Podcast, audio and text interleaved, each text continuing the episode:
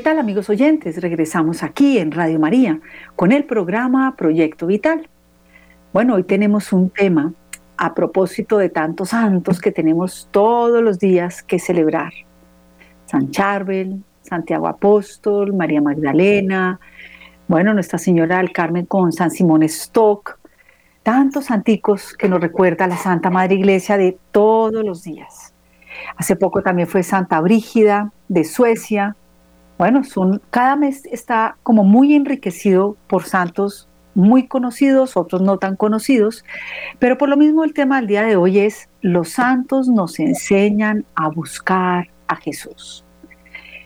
Ser santo, dice San José María, que es más fácil ser santo que sabio, es más accesible, es más asequible, pero evidentemente muchas veces puede ser en nuestro mundo de hoy en día más fácil ser sabio que santo. Pues nada, nosotros estamos invitados con una invitación muy especial de nuestro Señor a que seamos perfectos como el Padre Celestial es perfecto. Si uno mira la vida de los santos, ¿qué han hecho? En primer lugar, han sido humildes y sencillos y por eso se le han revelado las cosas de los padres o de, nuestro Padre del Cielo. Humildad y sencillez. Personas que saben quiénes son, que reconocen sus dones, sus talentos, pero que saben que son dones, gracias, son recibidos y que lo que hay que hacer es obrar con responsabilidad frente a esos dones y talentos que hemos recibido. No hace mucho me encontré con una amiga, se llama Olguita, y ella me dice algo curioso. Ella se separó hace muchos años. Y cuando se separó, se dio cuenta que tenía que sacar a sus dos hijas adelante. Y ella se preguntó, bueno, Señor, ¿cuáles son los dones que yo tengo? Y con base en esos dones dijo, pues es en lo que tengo que trabajar. Y con base en la profesión que había estudiado, y los dones, porque además de su profesión de ser una pedagoga infantil, trabajaba, trabajó por muchos años en un, en, en un jardín infantil. También sabía que tenía el don del canto y sus padres le habían enseñado de temprana edad a tocar la guitarra. Entonces ella decía, estos son mis dones, pues pongo mis dones a funcionar y con esto salgo yo adelante y saco a mis hijas adelante. Y así salió. Pero además ella también me decía algo increíble, me decía, yo estoy profundamente enamorada del Señor. Pues ella no, no la podemos canonizar porque no ha muerto, no sabemos si sea canonizable o no, pues para mí es una mujer que es un ejemplo de vida. Pero miremos que eso mismo lo que han hecho los santos, ¿no? Ellos han mirado, bueno, se han fijado cuáles son sus dones y talentos y los han recibido, los han acogido, pero los han hecho multiplicar. Han dado frutos, frutos grandes. Y precisamente con base en el Evangelio de hoy que dice, en aquel tiempo salió Jesús de casa y se sentó a orillas del mar y se reunió tanta gente junto a él que hubo de subir a sentarse en una barca y de toda la gente que daba en la ribera. Y les habló muchas cosas en parábolas y decía, una vez salió un sembrador a sembrar.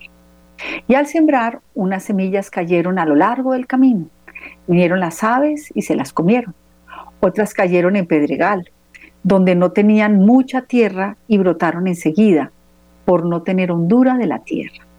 Pero en cuanto salió el sol, se agostaron y por no tener raíz, se secaron. Otras cayeron entre abrojos, crecieron los abrojos y las ahogaron.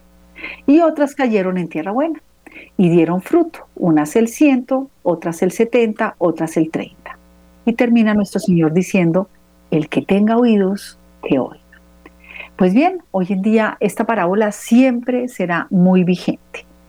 Está en Mateo 13, 1, 9 y si yo no estoy mal, Lucas 8. El caso es que esta parábola del sembrador, en primer lugar, ¿por qué habla en parábolas? Porque cuando el Señor habla en parábolas, hace que uno se inquiete por conocer más, que no nos quedemos quietos, que digamos, pero ¿qué significa esto? Esa es la tierra buena. Cuando uno se inquieta por conocer lo que le llega, bueno, Señor, tengo la, el don del canto, el don de tocar guitarra, tengo el don de poder hablar en público, tengo el don de pintar, de dibujar, tengo el don del servicio a través de la medicina, de la enfermería, tengo el don de querer denunciar, tengo el don de querer hacer justicia. O sea, son dones que Dios nos da. Pero cuando nos inquietamos con nuestros dones y virtudes que tenemos, ahí es donde verdaderamente no cae en abrojo que la seque y que, la, que le eche todo encima. Porque Dios nos quiere despiertos. Las parábolas, hablaba en parábolas, y en un momento dado dice algo como muy contradictorio, ¿no? No hay sea que oyendo en ti oigan y viendo vean. Porque lo que nuestro Señor quiere es gente activa, gente que sea despierta, gente que si cae la parábola en el corazón de un ser humano, en la mente, sea esa mente inquieta, que no se quede ahí nomás, que vaya un poco más allá. Ese es el paso que siempre hay que dar, porque el sembrador sale a sembrar. La semilla fue la misma, muy buena, pero ahí nos dice que cayó a lo largo de la riviera. Entonces vienen las aves y la comen. Dios no quiere que estemos en nuestra zona de confort, que se hagamos para dónde va Vicente, para dónde va la gente, ¿no? Entonces ahora está la ideología de género y entonces, ay, no, sí, terrible, no, espantoso. Bueno, menos mal mis hijos todos son heterosexuales, menos mal nosotros también. Y ya nos quedamos tan tranquilos, ¿no? Ay, no, pobre este que es homosexual. A ver, en primer lugar, nadie nace homosexual, pero no es el, tema del día de hoy no es eh, el tema de las ideologías de género, sino el despertar con la buena semilla. Nosotros tenemos la verdad de Dios, tenemos libros sapienciales del Antiguo Testamento, que vale la pena retomarlos, es leerlos, mirar a pie de página qué dicen las Biblias católicas. Vale la pena que la semilla caiga en una tierra fértil y fecunda, pero eso depende de ti y de mí. Si nos vamos a quedar en cuál de los, de los terrenos estamos hoy en donde no echa raíz la tierra porque salió el sol y la agotó por no tener raíz suficiente. Cayeron las ideologías, la política, lo políticamente correcto, el que dirán, la presión de grupo, eh, la burla, eh, el matoneo que nos cae encima a los cristianos, y entonces salimos huyendo y ahí nos quedamos apocaditos a un lado.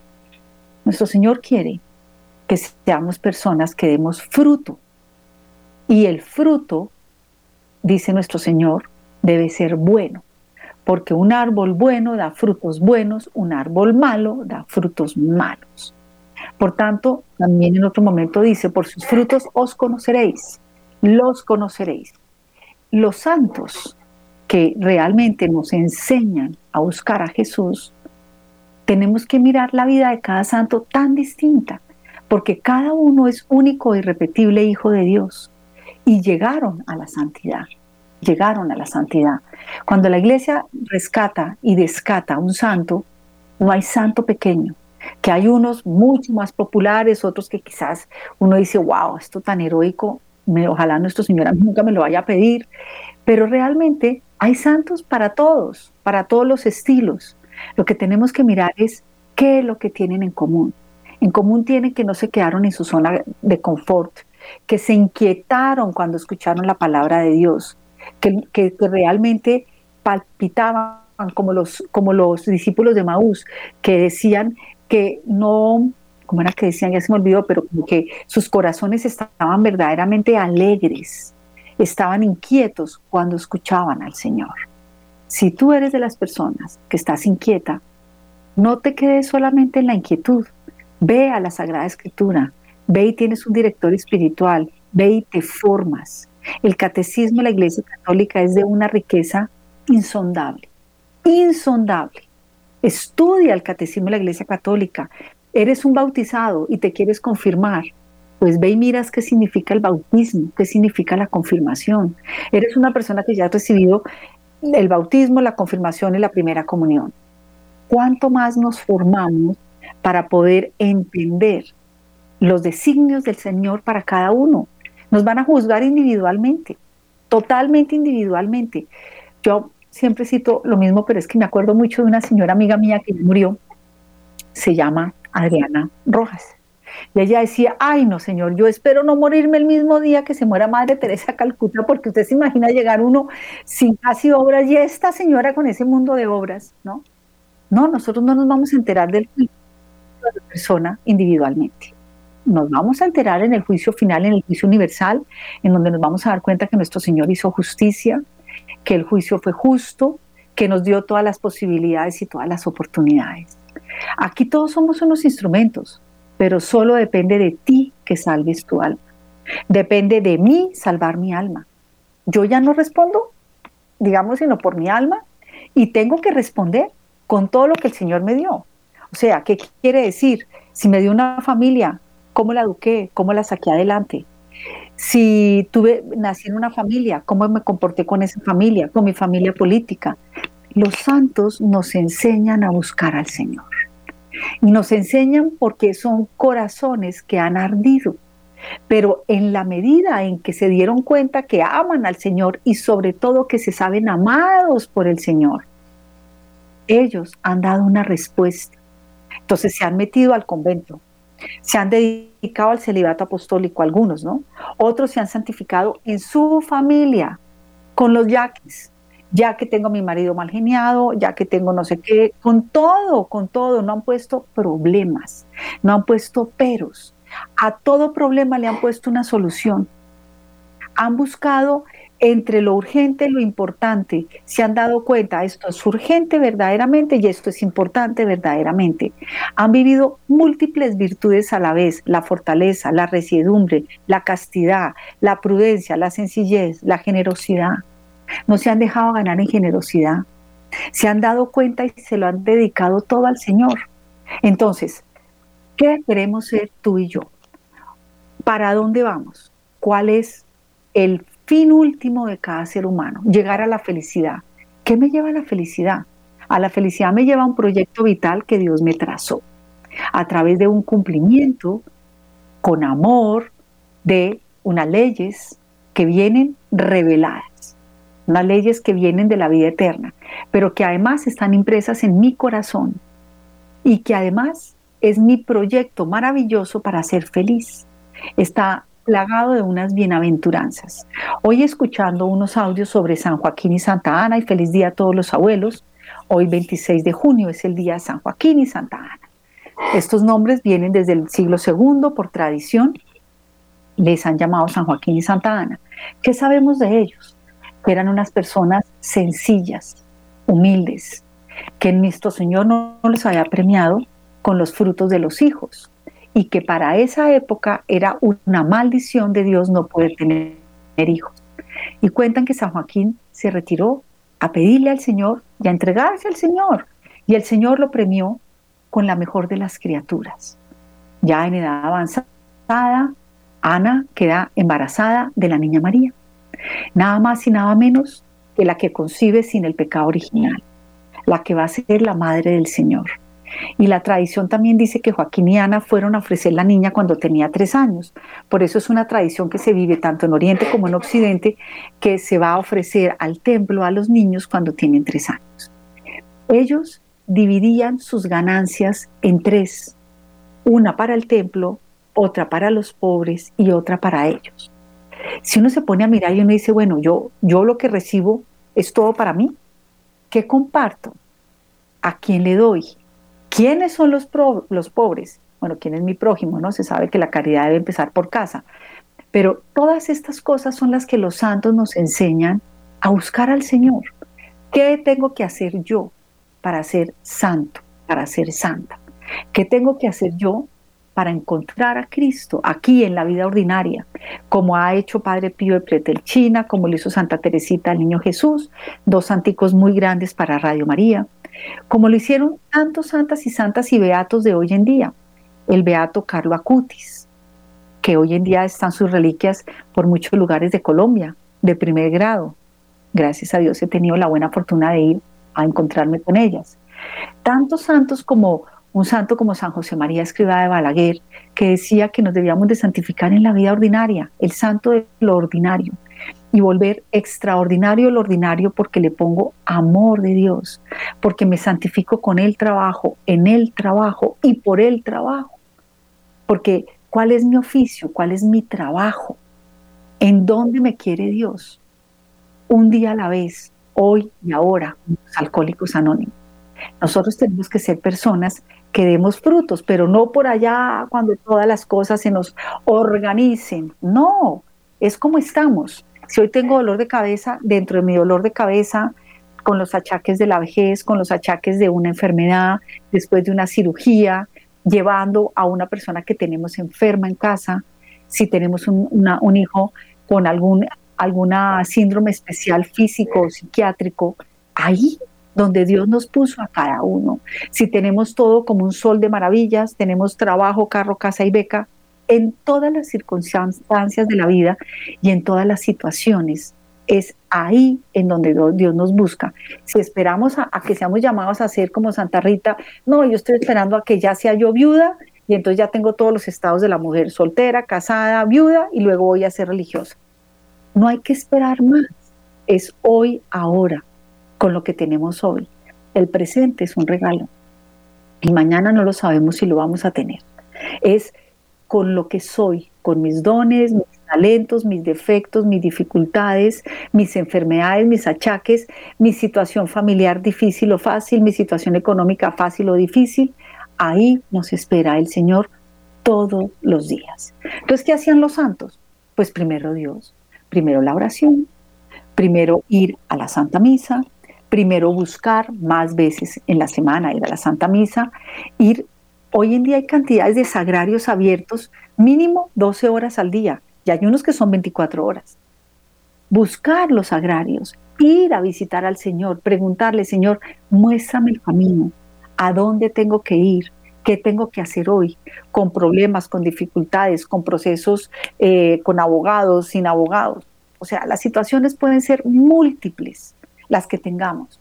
Pero ahí nos espera el Señor. Por eso los santos nos enseñan a buscar a Jesús. En toda situación y en toda circunstancia, vuelvo a repetirlo una vez más. Bueno, amigos oyentes, hoy estamos en vivo y en directo. Voy a, decirles nuevamente los teléfonos al aire, se los voy a recordar desde sus celulares 319 765 0646, desde sus teléfonos fijos 61 746-0091. Estamos en Radio María con el programa Proyecto Vital con el tema del día de hoy, los santos nos enseñan a buscar a Jesús. Yo sé que todos ustedes tienen muchas cosas que nos pueden decir de vidas de santos, aspectos de ustedes personalmente, cómo podemos buscar al Señor y cómo verdaderamente podemos seguirle en esa íntima unión que Él espera. Este es nuestro tema del día de hoy. Vamos a ir a un momento de música y en segundos regresamos.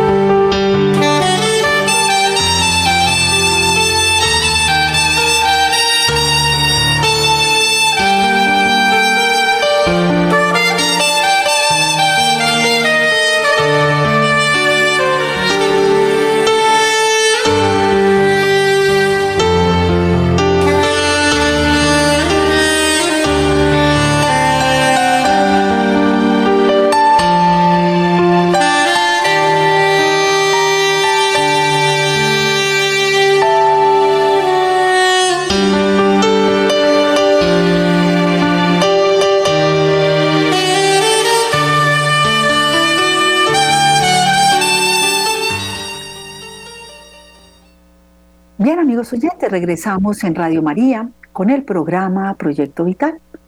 Les he dado los números de teléfonos antes de salir unos minutos, unos segundos a, a música, porque el tema del día de hoy es algo que ustedes nos pueden ayudar a participar. Son los santos, nos enseñan a buscar a Jesús. Hoy voy a hablar de los últimos santicos que nos ha dado la iglesia en este tiempo, como San Joaquín y Santa Ana, ¿no? Que es, aquí dice San Juan Pablo II que dentro de su tiempo y de sus circunstancias históricas concretas, un eslabón precioso del proyecto de salvación de la humanidad son San Joaquín y Santa Ana. Porque la antífona de la misa de hoy dice, alabemos a Joaquín y a Ana por su hija. En ella les dio el Señor la bendición de todos los pueblos. Carambas. Hay que rezar mucho por nuestros, los que nos van, nuestros sucesores, ¿no? Eh, les recomiendo a Santa Brígida de Suecia. En estos días celebramos también a Santa Brígida, hace como tres días, ya no me acuerdo qué fecha fue. Esta santica fue casada con ocho hijos y tuvo una hija santica, Santa Catalina de Suecia. Y a Santa Frígida nuestro Señor le reveló unas oraciones, unas se pueden rezar por un año, se demoran más o menos más de media hora, y otras se pueden rezar por unos 10 minuticos nomás, 12, 12 años. ¿Y qué promesas tiene? Las promesas que tienen esas oraciones de Santa Brígida es que, en primer lugar, quien las rece no va a ir al purgatorio. En segundo lugar, que tendremos cuatro generaciones que se van a convertir. Los que se rezan para los 12, los 12 años, un poquito más corticas, dice que uno elige a tres personas por las cuales va a rezar también especialmente para que nuestro Señor salve esa almas. ¿no? Estas promesas son muy grandes, son oraciones cortas, las de los 12 años, me las hace un poquito más porque tengo la buena fortuna de haberlas iniciado. Eh, cada quien se acomoda a lo que quiere pero les digo que eso, no es, eso es cortico de rezar, son siete contemplaciones de la vida de Jesús y se reza un Padre Nuestro, una de María y un Gloria. Están aprobadas por la Iglesia porque se la reveló nuestro Señor a Santa Brígida. Miren, algo como que uno se preocupa, bueno, Dios mío, ¿qué va a pasar con mis hijos? ¿Qué va a pasar con los que vienen? Esto es la ideología de género, que cada quien es lo que piensa, lo que sienta, ¿no? O sea, es una cosa que es de locos, ¿no? Eh, no, la biología no nos dice nada. Eh, sí, yo me identifico como mujer, pero si se va a hablar de mujer, dice, no, es que no nos podemos identificar con lo que es tradicionalmente mujer. Entonces, ¿con qué se está identificando esa persona? ¿No? O sea, es una cosa realmente, uno dice, no tiene ni pies ni cabeza. Sin embargo, a pesar de eso, niegan la verdad, niegan la biología, niegan la academia. Eh, no importa con qué se nazca, sino yo cómo me siento. Yo hoy me siento perro dálmata, que yo soy un perro dálmata, ¿no? Yo creo que si mi papá, que hace 47 años murió, si le aparece y se le dice eso, dirá, uy, no, la, tiene que llevarlo a donde un psicólogo donde un psiquiatra. No, hoy en día los de psicólogo y psiquiatra somos los que estamos defendiendo la biología, la academia, etcétera, ¿no? Pero indistintamente de todas estas situaciones que nos toca hoy en día abordar y que tenemos que prepararnos para ellas, pensemos cómo podemos buscar hoy a Dios en la ideología de género, cómo podemos buscar hoy al Señor con un gobierno comunista de izquierda que nos quiere vetar la religión. ¿Cómo podemos buscar hoy al Señor en un gobierno como el de Nicaragua, donde el señor Ortega está sacando a todas las comunidades religiosas? ¿Cómo podemos buscar hoy al Señor cuando es prácticamente un crimen y nos tratan de homofóbicos a los que somos verdaderamente eh, defensores de la verdad y de la ciencia y de la biología, ¿no? porque es que ellos es tan evidente que dicen, ah, no, es que a la biología no le vamos a hacer. Es cómo te percibes hoy. Es un, es un subjetivismo tan increíble que lo raro es que, o sea, además queremos que los hijos definan, no, no los tenemos aptos a un niño de 12 años o de 8 para que vote, ni para que él mismo diga eh, que quiere estudiar, ¿no? Ahí tiene que ir al colegio, espérese a que esté más madurito para que vaya a la universidad y sepa qué va a hacer en la vida. Pero si el niño de 8 años, 12 años decide cambiarse la parte genital, eso sí se puede, ¿no? Entonces, fíjese cómo estamos en un mundo en el que nuestro Señor nos quiere santos, santos conforme a la ley divina. Primero hay que agradar a Dios antes que a los hombres. Pero como Dios es el creador del mundo y vio Dios que era bueno y nos lo creó, también nos ha dado una inteligencia y nos ha dado unas facultades para la estudiositas para estudiar esas virtudes académicas que nos llevan a estudiar, a conocer lo, que está creado y sobre lo que está creado, mirar, discernir, estudiar, no con base en unos juicios subjetivos, que cada quien, hoy en día no solamente podemos hacer lo que nos dé la gana, sino que además podemos hacer todo lo que nosotros pensemos y sintamos. Yo hoy me siento de tal forma, eso es lo único que vale. Pero en unos meses ya no me voy a sentir así, me voy a sentir diferente. Entonces, verdaderamente son cosas que sí son vulnerables, que son totalmente mutables, cambian y que verdaderamente nos están llevando a unas falsas apreciaciones de nosotros mismos. Porque hace dos meses yo me sentía perro dálmata, pero hoy me estoy sintiendo mujer serpiente. Esto se lo digo porque eso lo he oído, lo he escuchado de la misma gente. Entonces, ¿qué es lo que tenemos que hacer hoy en día y cómo vamos a buscar nuestra santidad en medio del mundo? Dios que nos creó, nos dio el ser y nos dio el cómo ser. Nos vamos a basar en el cómo ser de Dios. Nos vamos a basar en el cómo ser de los verdaderamente científicos. Nos vamos a basar en el cómo ser de los verdaderamente académicos.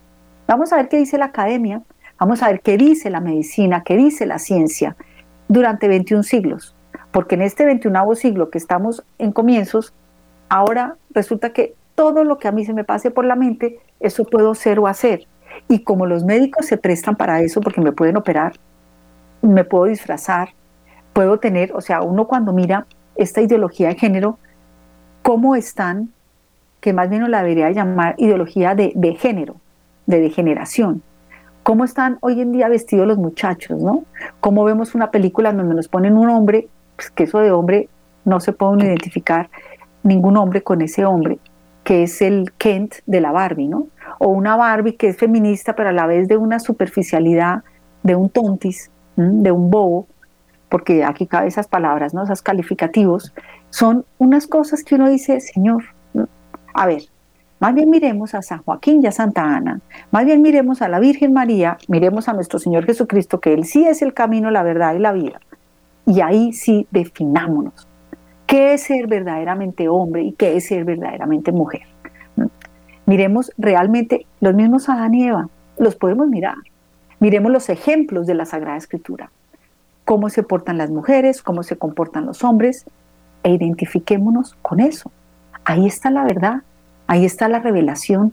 Dios no se equivoca. No sé por qué eh, tanto énfasis en un perceptir personal, ¿no? Entonces, o sea, ahí cabe el subjetivismo en todo y entonces todo es completamente opinable. No hay nada que sea certero, ¿no? Entonces, qué grave cuando a uno le dice un médico, mira, tienes un cáncer de vejiga y te tenemos que hacer este tratamiento, y entonces van al, sitio en donde le, hacen la mezcla de la quimio, y el médico y el laboratorio son los que han definido qué, qué mezcla le van a dar. Entonces, mire, usted diga que no, que le pongan un poquito más de la que es rojita y un poquito menos de la que es amarillita. Ah, no, ahí sí nos basamos en la ciencia, es que eso sí es verdad. Yo ahí sí me pongo la quimio que me van a preparar para específicamente para el cáncer que tengo yo si nos damos cuenta cómo manipulamos toda la información, cómo manipulamos, la verdad se vuelve completamente relativa. Ah, pero eso sí es lo único que es verdad. Si tu verdad y mi verdad, ¿no? Ah, pero eso sí es verdad. Pero el mismo concepto de verdad que está dando el relativismo, ¿cuál es? Es que la verdad es según con el mente, con, con la lente con el que se mire. Para ti es verdad, para mí no. Y tú me tienes que respetar. Entonces, eso mismo también es subjetivo ah, no, es que eso es lo único que sí es verdad. Lo único que sí es verdad es esa definición. O sea, miremosnos cómo realmente estamos jugando a ser dioses, como jugó la serpiente, el demonio, cuando tentó a Eva. Es que seréis como dioses. Y verdaderamente, ¿cómo vamos a ser como dioses? Imitando a Cristo. Ahí sí. ¿Cómo vamos a ser como dioses? Yendo a la iglesia que nos bautice. Porque nos hacemos parte de la familia de Dios todos los bautizados ya estamos divinizados, ya somos como Dios, porque eh, somos verdaderamente y auténticamente hijos de Dios, hermanos en Cristo y templos del Espíritu Santo. Dios se hizo hombre para que el hombre se hiciera Dios. Dios bajó a la tierra como Dios y subió al cielo Jesús como hombre. Ahí sí, de alguna forma, estamos siendo partícipes de la divinidad. ¿Cómo verdaderamente una persona se le puede decir, wow? Porque es santa, porque vive las virtudes humanas, vive la fortaleza, la justicia, la templanza, la castidad, la fidelidad, la humildad, la sinceridad, la generosidad, la sencillez. Es una persona sensata, es una persona que es dueña de sí misma, es señora de sí misma, señor de sí mismo. Eso es una verdadera mujer. Una verdadera mujer es la que es señora de sí misma. Un verdadero hombre es el que es señor de sí mismo, como nuestro Señor, que era señor de sí mismo, como Joaquín y Santa Ana, que a pesar de que eran juzgados, denigrados porque no habían podido tener hijos, se esperan con paciencia y con humildad reciben las, las, humillaciones y con sencillez. No se creen más que nadie. Se ponen en el justo medio, en su verdadera medida. Yo no sé, pero, pero el proyecto de vida de una persona no puede ser hoy quiero ser mujer serpiente y mañana quiero ser perro dálmata. Y pasado mañana yo soy binaria, es que yo no soy ni hombre ni mujer. Es decir, esto no es un proyecto vital. Esto no es un proyecto de vida y esto no lo hicieron los santos. Los santos nos han enseñado a buscar a Jesucristo con autenticidad según la voluntad del Padre. Hay que imitar a Jesús y Jesús hizo la voluntad del Padre con una muerte de cruz. ¿Dónde están los cristianos? ¿Dónde estamos los cristianos? ¿Dónde estamos defendiendo las verdades de nuestra fe? ¿Dónde estamos realmente siendo sensatos con las ideologías que se nos imponen hoy en día? ¿Qué estamos defendiendo? ¿Cómo nos estamos preparando? ¿Cuánto rezamos por la conversión? Muchas personas han caído atrapadas en esas redes de las ideologías de género, de todas las ideologías de cada momento.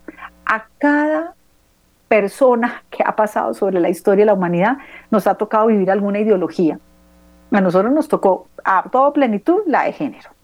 También nos tocó la de la diosa libertad, o sea, la libertad mal entendida como un libertinaje, como que yo hago lo que me da la gana y tengo el derecho a la libre desarrollo de la, mi personalidad.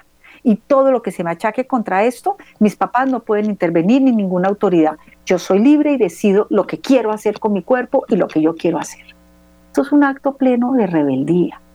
Esto es totalmente quién es el padre de la rebeldía, es Satanás, es el diablo, el demonio, que sí existe, que no es el Dios del mal y Dios el Dios del bien. No, solo hay un Dios, el único Dios bueno, bondadoso, sabio, misericordioso, perfecto, la suma perfección, la causa incausada, el motor inmóvil, inmóvil el, el ordenador por excelencia.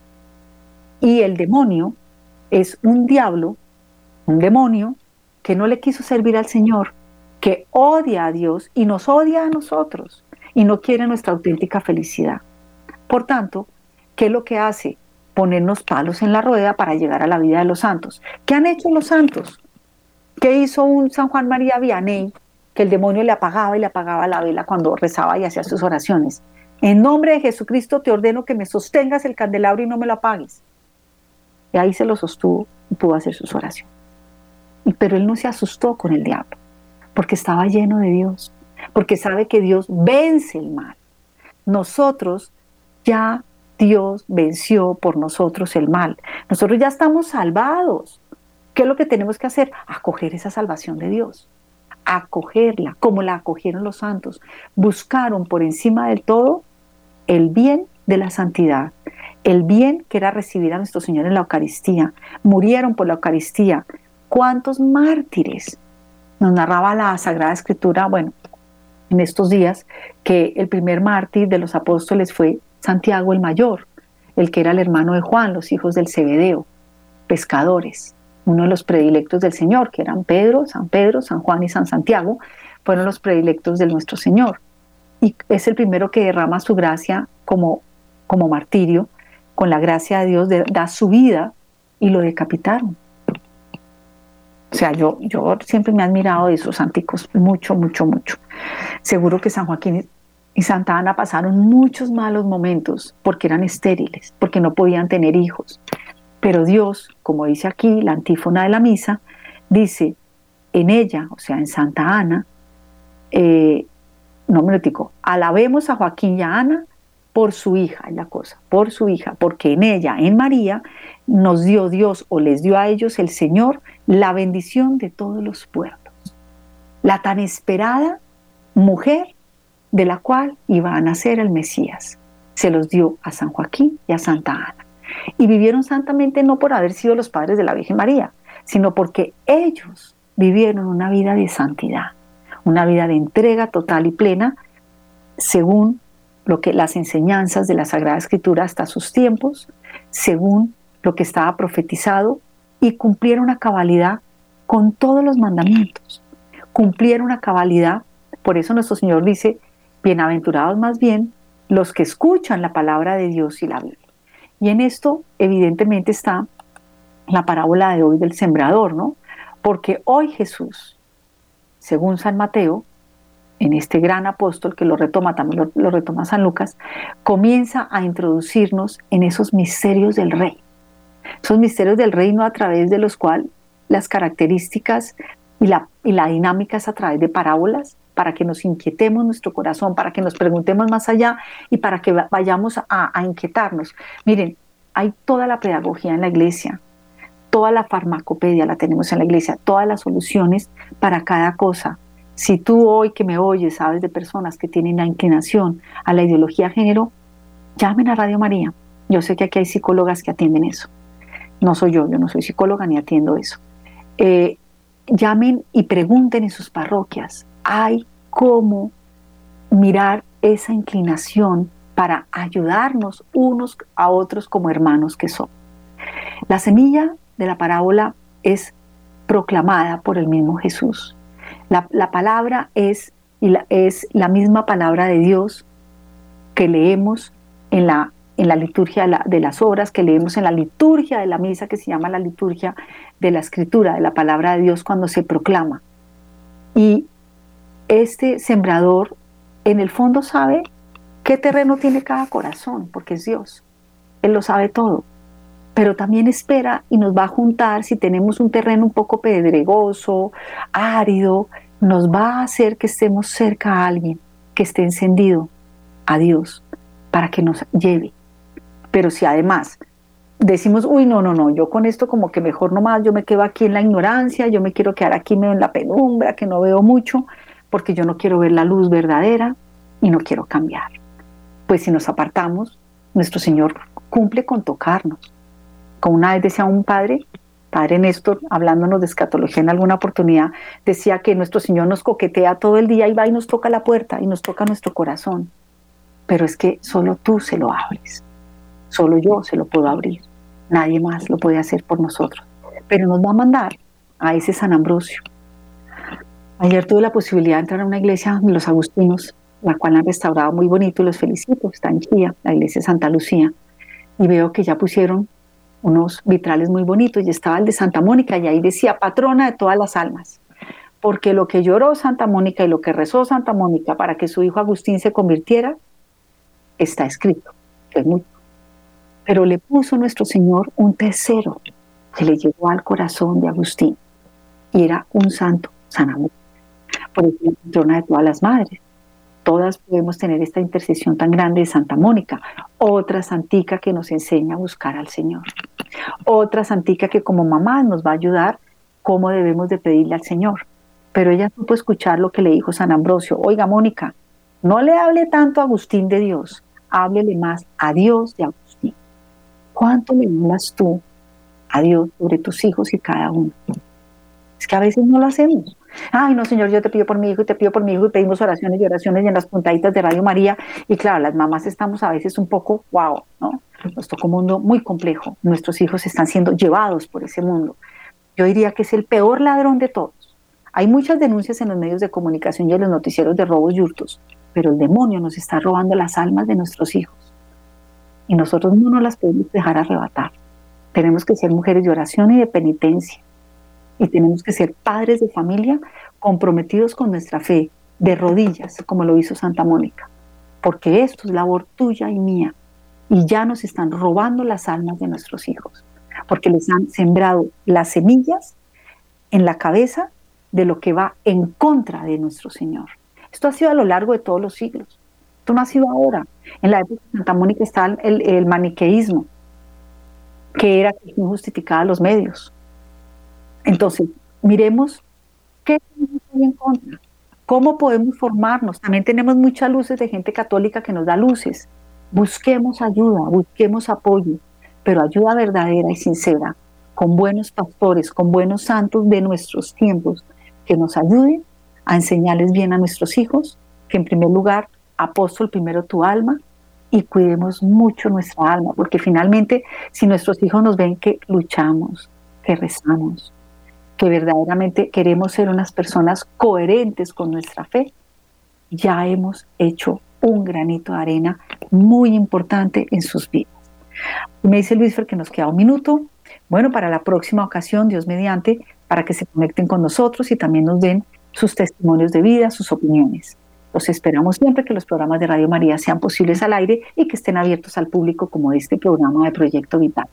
Vamos a darle las gracias a Luis Fer, a Luis Fernando López, que está detrás de, las cámaras, detrás de, los micrófonos, en la consola, a Mauricio Ricaurte, que gracias a él nos manda, nos pasa en las redes sociales, y a todos los benefactores que dan sus dineros, sus ofrendas y que nos escuchan en Radio María, para que esta emisora pueda llegar a muchas personas. Vamos a pedirle a la Santísima Virgen María, de Chao de Virtudes, la más santa de las santas, que nos siga enseñando cómo buscar a su Hijo. A la intercesión de todos los santos y la corte celestial, para que cada una, según su santo de devoción, y podamos llegar a través de sus ejemplos de vida a buscar al Señor, a encontrar al Señor, a seguir al Señor y amarle, como lo hicieron María y San José. Y hoy muy especialmente unas felicitaciones y feliz a todos los abuelos y también nos ponemos el amparo de San Joaquín y Santa. Y quedamos como siempre en las manos y en el corazón de María.